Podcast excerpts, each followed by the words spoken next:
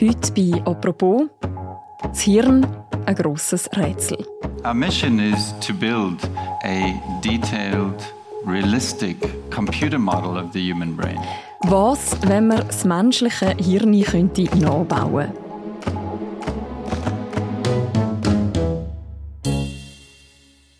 Zehn Jahre lang hat das Human Brain Project in Lausanne genau das probiert. Und es hat es am Ende nicht geschafft. Jetzt ist das Projekt ausgelaufen. Warum es so schwierig ist, das menschliche Hirn zu entschlüsseln und was wäre, wenn doch, über das reden wir heute im Podcast «Apropos», im täglichen Podcast vom «Tagesanzeiger».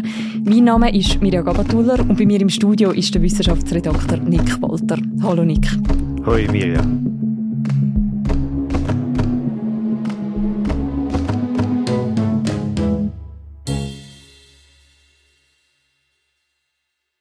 Nick, kannst du dich erinnern, wenn du zuletzt versucht hast, dich in einem dunklen Raum mit einer Taschenlampe, vielleicht auch vom Handy, irgendwie durch den Raum durchzubewegen? Ja, also nicht im Raum, aber ich bin OL-Läufer und ich habe das letzte Jahr das erste Mal am Nacht-OL ah, äh, mitgemacht. Okay. Da haben wir so eine Stirnlampe an und da laufen wir durch den Wald und das ist ja, ein bisschen gefürchtig natürlich. Weiss nicht so, was links und rechts ist. Und dann stürcheln wir plötzlich, weil man die Wurzeln unten nicht sieht und so. Das ist schon sehr speziell. Also man hat einen Lichtkegel, sieht gewisse Sachen vor sich, aber was links und rechts passiert, ob jetzt da noch Tiere rum sind mhm. oder so, haben wir keine Ahnung. Eben, wenn man so mit kleinem Licht versucht, irgendwo zu navigieren, tut es am Ende meistens weh, weil man irgendwo stolpert, etwas übersehen hat. Die Metapher von der Taschenlampe im Dunkeln, die wird ja oft benutzt, wenn es um die Erforschung vom menschlichen Hirn geht. Wieso die Metapher?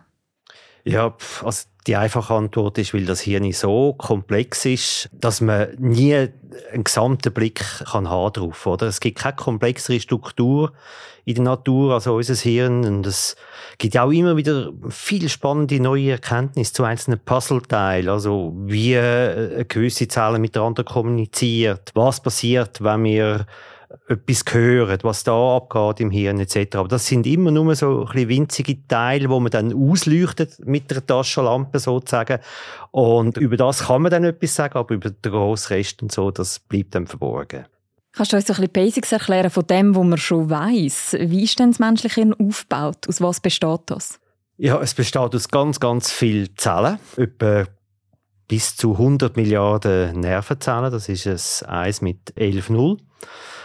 Dazu kommen nochmal etwa gleich viele Supportzellen, sogenannte Gliazellen. Das sind die Zellen, die die Nervenzellen so ein bisschen stützen, äh, Nährstoff liefern, Sauerstoff liefern, Erreger bekämpfen im Hirn, tote Nervenzellen ähm, entfernen, die Nervenzellen auch isolieren äh, mit so einer Schutzschicht. Also insgesamt sind es etwa 200 Milliarden Zellen im Gehirn oder knapp. Das sind ungefähr so viel, wie es Sterne hat in unserer Milchstraße, also echt mhm. viel. Und dann kommt dazu, dass jedes Neuron oder jede Nervenzelle bis zu 10.000 Verknüpfungen macht, also Verbindungen mit anderen Nervenzellen. Und wenn man das so ein bisschen grob zusammenrechnet, dann gibt es etwa 100 Billionen Schaltstellen im Gehirn. Das ist 10 hoch 14, also das heißt mit 14. Null. Das sind die sogenannten Synapsen, von denen haben wir sicher auch schon gehört. Hm. Dann ist das Hirn ist so ein bisschen aufgeteilt in verschiedene Teil, der grösste Teil bei uns ist äh, Grosshirnrinde, wo eigentlich der grösste Teil vom Hirn einnimmt. Das hat die Aufgabe so für äh, höhere geistige Fähigkeiten. Ist der Teil zuständig fürs Gedächtnis, fürs Reden, für Gefühl auch, fürs Losen, fürs Sehen, dass wir Gesichter erkennen dass wir uns im Griff haben, also Impulskontrolle etc. etc. Ein bisschen weiter rein, mit im Hirn ist das Zwischenhirn. Das hat so ein bisschen mehr so ein bisschen lebenswichtige Funktionen Nahrungsaufnahme, Wasser, Haushalt, Hormonhaushalt, Temperaturregulation etc. wird dort reguliert. Und noch ein bisschen weiterhin im Stammhirn, das ist die Verbindung zum Rückenmark, dort geht es wirklich ums absolut essentielle Atmung, Blutdruck, Herzschlag und solche Sachen. Wie funktioniert denn das quasi, dass ein Teil mitbekommt, was der andere Teil macht, dass das nachher so als Gesamtsystem funktioniert? Kommunikation, das ist ja ganz essentiell, wie die verschiedenen Nervenzellen, die Milliarden Nervenzellen miteinander kommunizieren. Und da gibt es verschiedene Arten auch. Die meisten tun biochemisch mit sogenannten Neurotransmitter miteinander sich austauschen. Das ist Dopamin, kennt man, vielleicht Serotonin. Gibt es auch noch Noradrenalin, GABA und andere. Da gibt es aber auch Zellen, die tun nur elektrisch miteinander so reden. Das ist so ein bisschen, mal ganz grob, so ein Basics zu unserem Hirn. Du hast vorher gesagt, es sind zwar sehr grosse Zahlen, aber am Schluss ist das eine Ansammlung von Zellen. Wenn wir jetzt einmal das Bild nehmen vom OL-Läufer im dunklen Wald, warum ist da noch nicht mehr Licht im Dunkeln? Also warum ist es so schwer, das Hirn zu entschlüsseln? Eben, weil es eigentlich so unvorstellbar komplex ist, vor allem mit diesen 100 Billionen Verbindungen, die nicht fix sind. Die wechseln ständig. Es ist ein ständiger Umbau im Hirn. Es gibt keinen Zustand, wo mal bleibt. Und Zellen werden neu verbunden mit anderen. Es werden Zellen, die nicht mehr gebraucht werden, die gehen vielleicht weg. Es werden zum Teil wieder neu gebildet ein US-amerikanisches Forschungsprojekt. Haben wir so genau angeschaut, was passiert in diesen Zellen, was sind das überhaupt für Zellen. Sie haben unzählige neue Zelltypen entdeckt bei dieser Studie, die jetzt vor einem Monat publiziert worden ist. Sie haben können sehen, dass 16.000 Gene in den Hirnzellen aktiv sind. Also das ist wirklich einfach so eine riesige Datenmenge wo unser Vorstellungsvermögen einfach total sprengt. Und das ist so komplex und ich habe das schon mal angesprochen, Kommunikation ist eigentlich zentral, respektive wie dass die Zellen miteinander verschaltet sind. Man redet da vom Konnektom, also die Gesamtheit der Verbindungen. Und heute geht man eigentlich davon aus, dass das Verständnis von dem Konnektom grundlegend ist zum Verständnis, wie unser Hirn funktioniert. Das heißt, es ist ziemlich komplex, das Ganze zu entschlüsseln, was da eigentlich alles passiert in dem Organ. Es gibt aber Wissenschaftlerinnen und Wissenschaftler, die das nicht nur haben wollen entschlüsseln, sondern sogar nachbauen. Wir reden vom sogenannten Human Brain Project. Was ist das für ein Projekt gewesen? Ja, das ist so, 2012 ist das so ein bisschen aufgekommen. Die EU hat eine Ausschreibung gemacht für sogenannte Flaggschiff-Projekt. Und da haben sich können hm, Forschende zusammentun für ein bestimmtes Thema und haben um das Geld poolt. Das ist eine Milliarde Euro für zehn Jahre versprochen worden. Es hat, glaube ich, sechs große Projekte haben dann da mitgemacht bei dieser Ausschreibung und zwei sind ausgewählt worden. Eins ist eben das Human Brain Project, das menschliche Hirnprojekt wo eigentlich dann, ja, wie es Ziel hat innerhalb von diesen zehn Jahren, wo das Projekt läuft, das menschliche Gehirn auf zellulärer Ebene in einem Computer simulieren. And it's not just for neuroscience, it's perhaps to understand perception, to understand reality, and perhaps to even also understand physical reality. Hinter dem Projekt ist ein Wissenschaftler gestanden, der Henry Markram. Wer ist das gewesen? Der Henry Markham ist ein, äh, eigentlich ein Arzt und Psychiater mit südafrikanischem Background, wo an der EPFL Lausanne, also an der ETH Lausanne, eine Professur äh, für Hirnforschung inne hat. Und er hat in dieser Zeit, also schon, ich schätze so ab 2007, 2008, ein anderes Projekt gestartet, das sogenannte Blue Brain Projekt. Und in dem Projekt ist es darum gegangen, äh, ein Mauskirn zu simulieren. Das ist eigentlich so ein bisschen wie die Grundlage. Dann hat er gefunden, jetzt sind wir dem da, jetzt können wir eine Stufe höher gehen. Jetzt wollen wir auch das menschliche Hirn simulieren. Er selber hat eine medizinische Ausbildung gemacht. Er hat dann sehr schnell sich für Krankheiten wie Schizophrenie und Depressionen interessiert und hat dann gemerkt, man weiß eigentlich noch nichts darüber und hat sich dann entschieden, ich wollte das wissen, wie das funktioniert und ich habe ihn ein, zweimal kurz gesehen, aber kenne ihn nicht wirklich persönlich. Aber ich glaube, es ist schon ein spezieller Mensch und wirklich bescheiden ist er. Ich glaube auch nicht mit seinem grossen Ziel, das er da vor Augen hatte. I hope that you at least partly convinced that it is not impossible to build the brain. And we can do it within 10 years. Wir können jetzt mal eine kurze Passage aus einem Interview vorlesen, wo er gegenüber dem Tagesanzeiger gegeben hat, wo das Projekt losgegangen ist. Er hat nämlich gesagt, die Hirnforscher beschäftigen sich lieber mit sehr kleinen Fragen, von denen sie sich sicher sind, dass sie sie beantworten können. Und dann nachher über sich selber. Ich hingegen erschaffe die Supertechnologien des 21. Jahrhunderts, welche die Biologie in eine Computerwissenschaft verwandelt und uns ermöglicht, das Gehirn zu verstehen. Er hat also das Gehirn verstehen. Warum? Mhm. Was war sein Ziel mit dem? Eben, ich glaube, das übergeordnete Ziel war für ihn schon, gewesen, die Krankheiten zu verstehen. Oder? Er als ausgebildeter Arzt war verzweifelt, gewesen, weil man keine Ahnung hatte, was passiert eigentlich bei der Schizophrenie im Hirn.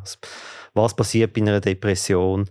Und er hat das Gefühl gehabt, wenn man das so von unten her simuliert, eben alle zellulären Vorgänge, alle äh, Verbindungen und so miteinander ähm, rekonstruieren kann und simuliert, dann würde man auch die Krankheiten dann verstehen. Das ist so seine Grundidee gewesen.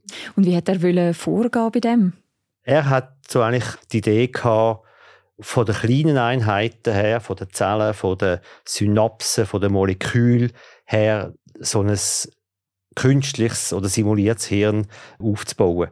Und das hat natürlich ein bisschen äh, oder sehr großen Widerstand dann auch gegeben, weil äh, in der Hirnforschung gibt es den sogenannten Bottom-up-Approach. Das ist eben das, was er so versucht hat durchzusetzen. Aber da gibt es auch eben Kognition, die Wahrnehmung. Was passiert, wenn wir eine schöne Blume sehen? Warum empfinden wir dann das als gel oder rot. Und das kann man nicht nur von unten her anschauen, sondern das wäre dann ein Top-Down-Approach. Und der hat er eigentlich ganz draussen haben aus dem Projekt. Und das hat dann auch ja, zu grösserer Unruhe in der Community der Hirnforscher geführt. Er hat also nicht das grosse Ganze sozusagen anschauen, sondern mit den Einzelteilen, mit den Kleinteilen anfangen. Es hat, du hast es gerade gesagt, von Anfang an viel Kritik gegeben an diesem Projekt. Und einer der meistgenannten Vorwürfe war der Vorwurf vom Grössenwahn. Absolut, ja. Also so ein Vorhaben war damals völlig utopisch. Gewesen. Eigentlich ist es heute immer noch utopisch. Wir haben zwar heute viel höhere Computerleistungen, Supercomputer, die riesige Datenmengen können verarbeiten können. Das Ziel wäre heute vermutlich ein bisschen realistischer, aber wirklich realistisch, glaube ich, immer noch nicht. Und weil er das äh, so propagiert hat, ähm, so verkauft hat, das Projekt, hat es wirklich Widerstand gegeben aus der Hirnforschungs-Community. Mehrere hundert, glaube bis zu 800 Forschende haben das Human Brain Project dann in einem offenen Brief kritisiert, ihm schlechtes Management vorgeworfen, intransparente Vergabe von Forschungsgeldern, weil eben nur eine Art von Forschung soll berücksichtigt werden, die Bottom-up-Forschung und nicht so das, was von oben her abschauen, also wie wir Sinneseindrücke etc. verarbeiten, wie das Gedächtnis funktioniert, was Bewusstsein ist und solche auch sehr wichtige Fragen. Und ich habe dort auch mit verschiedenen Schweizer Hirnforschern geredet, die dann gesagt man kann nur den Kopf schütteln. Hm. Das ist eine Schnapsidee, das hat der Martin Schwab von der Uni Zürich gesagt. Silvia Arber, eine Neurowissenschaftlerin in Basel, Tochter vom Nobelpreisträger Werner Arber, gesagt, es sei utopisch, äh, die biologischen Grundlagen zur Simulation von menschlichen Gehirn fehlen noch weitgehend. Also die Schätzung ist ganz klar gewesen. Die meisten haben das für verrückt gehalten. Mhm. Trotzdem hat sich das Forscherteam an die Arbeit gemacht. Was hat denn das Projekt bedeutet so für den Forschungsstandort Schweiz? Das ist ja in Lausanne gestartet worden. Genau, das ist in Lausanne gestartet worden, an der EPFL, wo der Henry Markram eben die Professur hat. Und der damalige Präsident von der EPFL, der Patrick Rebischer, selber auch ein Hirnforscher und sehr ein umtriebiger ja, Förderer von der ganzen Forschungsregion am Genfersee, der hat das dann natürlich gepusht und vorantrieben. Es ist vermutlich vor allem ums Renommee gegangen, dass man so ein großes Forschungsprojekt kann in die Schweiz holen mhm. Er ist einer der wenigen, die sich da öffentlich dahinter gestellt haben. Allerdings muss man sagen, der Henry Markram hat dann schon relativ bald wegen dem großen Widerstand gegen ihn und das Leitungsteam müssen die Leitung abgeben vom Projekt. Das ist dann im 2016 von einer Forscherin am Forschungszentrum Jülich in Deutschland übernommen worden, von der Katrin Amunds. Und so ist das Projekt dann auch abgewandert. Und jetzt, zehn Jahre später, geht das Projekt zu Ende. Die Gelder laufen aus, auch von der EU. Warum wird das nicht mehr weiterverfolgt? Ja, das ist von Anfang an halt auf die zehn Jahre ausgelegt und die zehn Jahre sind ziemlich genau vorbei. Und einzelne Projekte aus dem Human Brain Project werden natürlich weiterverfolgt. Die kommen andersweitig Gelder über, aber als großes Ganzes ist das jetzt fertig. Aber das heißt nicht, dass die ganze Forschung oder die Erkenntnis, es hat doch ein paar spannende Sachen gegeben, die aus dem Projekt rausgekommen sind dass die jetzt wie nicht mehr weiterverfolgt werden. Also das, das wäre auch sehr schade, weil es sind sehr wichtige Sachen, die sie da angestoßen haben. Was sind denn so die spannendsten Erkenntnisse, die man erreicht hat mit dem Projekt? Es gibt ja so ein paar Sachen. Sie haben zum Beispiel von 200 kleinen Hirnregionen haben sie können detaillierte 3D-Karten herstellen. Sie haben einen Atlas angefangen, Human Brain Atlas. Das ist so eine Art so ein Google Maps fürs hm. Hirn und haben auch versucht, die Daten in dem Human Brain Atlas mit anderen äh, ähnlichen Datenbanken zu verknüpfen, dass man da ähm, besser kann mit all diesen Daten arbeiten Und dann vor allem haben sie äh, eine neue Plattform gegründet. eBrains heißt die. Das ist wirklich der, also der größte Hirnatlas heutzutage, wo es ganz verschiedene Formen von Daten drin hat, über Moleküle, über Zellen, über Verbindungen, aber auch über kognitive Aspekte, also auf verschiedenen Skalen, verschiedene Modalitäten. Und mit Hilfe von dieser eBrains Plattform sollen die Forscher jetzt künftig können eben simulieren, was bei einer Schizophrenie passiert im Hirn und so weiter. Das ist so ein Zukunftsvision, aber das tönt ziemlich realistisch, dass das könnte in die Richtung gehen. Und dann haben sie tatsächlich auch eine digitale Rekonstruktion gemacht, aber nur von einer ganz kleinen Region im Hippocampus. Das ist so eine zentrale Schaltstelle im Gehirn fürs Gedächtnis und dort eben nur eine kleine Region mit 5 Millionen Nervenzellen und 40 Milliarden Synapsen. Das klingt noch viel, aber wenn man vorher Zahlen gehört mhm. hat, ist dann das halt doch sehr wenig. Aber das haben sie können mehr oder weniger mal digital rekonstruieren. Aber so, dass man das grosse ganze Hirn sozusagen rekonstruiert, das hat jetzt definitiv nach diesen zehn Jahren den Stempel utopisch bekommen. Genau. Also die Simulation vom gesamten menschlichen Hirn, das ist ganz klar nicht erreicht worden. Aber das haben ja alle eigentlich vorher schon gesagt, dass das äh, utopisch ist. Niemand hat bis jetzt auch nur annähernd das menschliche Hirn können anbauen und weder Alzheimer noch Schizophrenie noch Depression sind besiegt.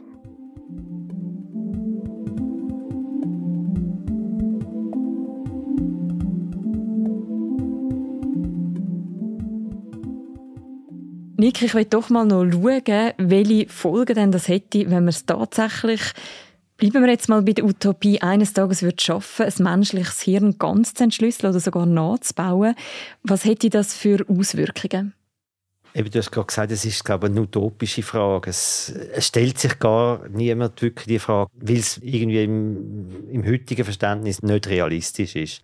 Wenn man das könnte machen, ja, also vielleicht würde man dann tatsächlich gewisse Krankheitsprozesse besser verstehen. Man könnte herausfinden, wie man Schizophrenie präventiv behandeln oder auch Alzheimer vielleicht besser verstehen. Aber für das braucht es vermutlich nicht unbedingt die Simulation vom ganzen Gehirn. Aber äh, so ein bisschen von kleineren Regionen und so, das könnte schon in die Richtung gehen. Oder auch, wie das Gedächtnis funktioniert. Oder das ist ja eigentlich auch immer noch, da haben wir so ein bisschen eine Ahnung, wie es funktioniert über die Synapsen wo je nachdem stärkere oder weniger starke Verbindungen können machen. Es ist nicht wie bei einem Computer, wo es 0 und 1 gibt, sondern es ist sehr abgestuft und dass das dann letztendlich dazu führt, dass wir uns heute noch an etwas erinnern, was vielleicht nur wenige Sekunden gedauert hat vor 20 Jahren. Aber das ist so eingebrannt in unseren Synapsen, dass wir uns heute noch daran erinnern.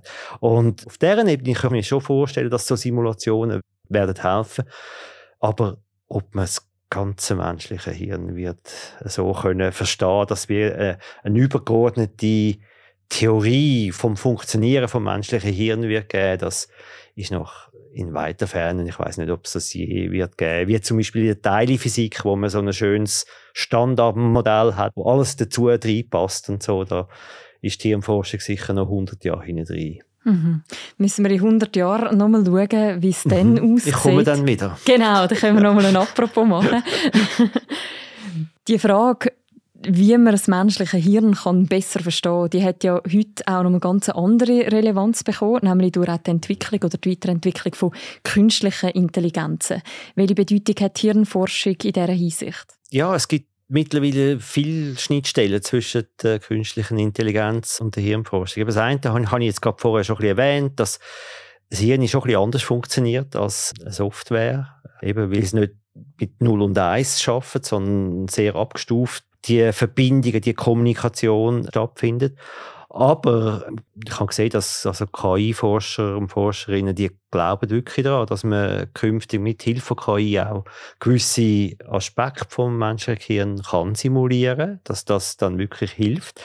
Es gibt auch schon solche sogenannte neuromorphische Computermodelle, die in die Richtung gehen. Und dann gibt es heutzutage auch immer mehr so Brain-Computer-Interfaces, also Gehirn-Computer-Schnittstellen, wo zum Teil mit KI arbeiten. Ein bekanntes Beispiel ist auch Forschung von der EPFL in Lausanne, wo es, glaube letztes Jahr haben können, mit Hilfe von so einem Computer, Gehirn respektive Rückenmark-Interface können gelähmte Personen wieder zum Laufen verhelfen. Und dort ist auch das Ganze, die Bewegungsabläufe richtig zu steuern, da ist auch sehr stark KI dann involviert. Also mhm. es gibt da Schnittstellen und es wird künftig gerade in der Hirnforschung wird das sicher sehr, sehr wichtig werden.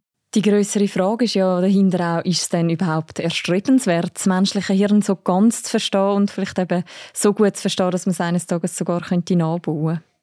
Also erstrebenswert, das Hirn so gut wie möglich zu verstehen und immer besser zu verstehen. Also das ist, glaube ganz klar, dass das alle so sehen.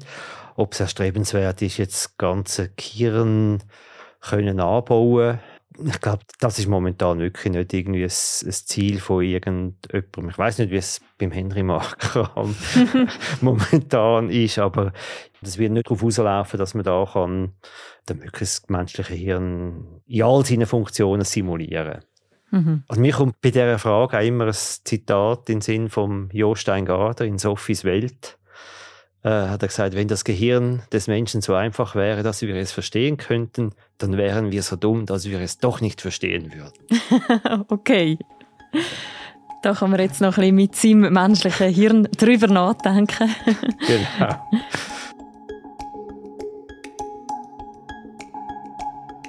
Danke vielmals, Nick, für die Einordnungen zum Human Brain Project. Sehr gerne geschehen.